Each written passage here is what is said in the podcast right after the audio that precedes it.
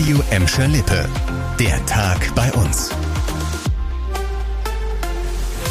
Mit Nadine Wohnengel. Hallo zusammen.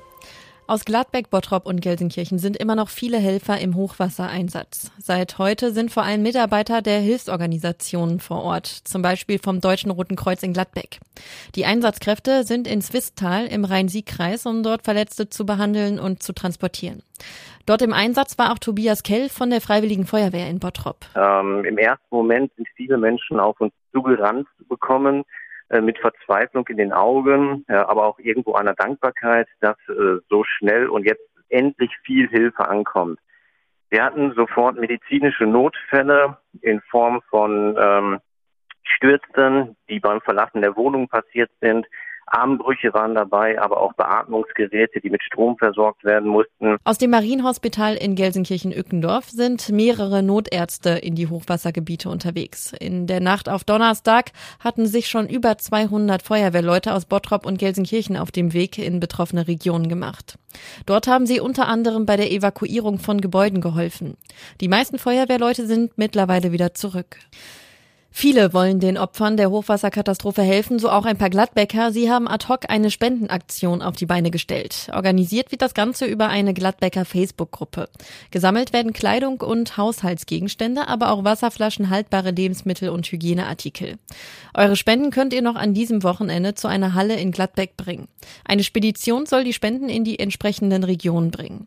Die Adresse und weitere Informationen findet ihr auf radioemschalippe.de. Der Starkregen der letzten Tage hat bei uns in Gelsenkirchen-Scholven heute eine Bombenentschärfung erschwert. Auf dem Gelände des BP-Werks in Scholven ist ein Blindgänger aus dem Zweiten Weltkrieg entdeckt worden. In die ausgehobene Grube war massiv Wasser eingedrungen, das zunächst abgepumpt werden musste. Die Entschärfung verzögerte sich dadurch um fast zwei Stunden. Um 13.45 Uhr konnte der Kampfmittelräumdienst dann Entwarnung geben. Von der Bombenentschärfung war auch die A52 betroffen.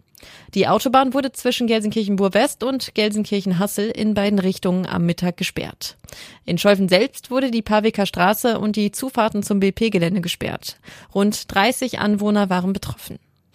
In Gelsenkirchen ist jetzt ein Bus unterwegs, bei dem ihr euch zwar keine Fahrkarte kaufen könnt, aber dafür könnt ihr euch da eine Corona-Schutzimpfung abholen. Ab morgen können sich Gelsenkirchner in einem umgerüsteten Linienbus impfen lassen. So möchte die Stadt möglichst viele Menschen erreichen, die bisher noch kein Impfangebot wahrgenommen haben. Betrieben wird das Fahrzeug durch das Deutsche Rote Kreuz in Gelsenkirchen. Die erste Station für den Impfbus wird morgen der Parkplatz am Marktkauf in Erle sein. Von 9 bis 16 Uhr wird dort eine Impfung mit dem Impfstoff Moderna angeboten. Alle weiteren Stationen des Impfbusses könnt ihr auf radioemschalippe.de nachlesen. Das war der Tag bei uns im Radio und als Podcast aktuelle Nachrichten. Für Gladbeck, Bottrop und Gelsenkirchen findet ihr jederzeit auf radioemschalippe.de und in unserer App.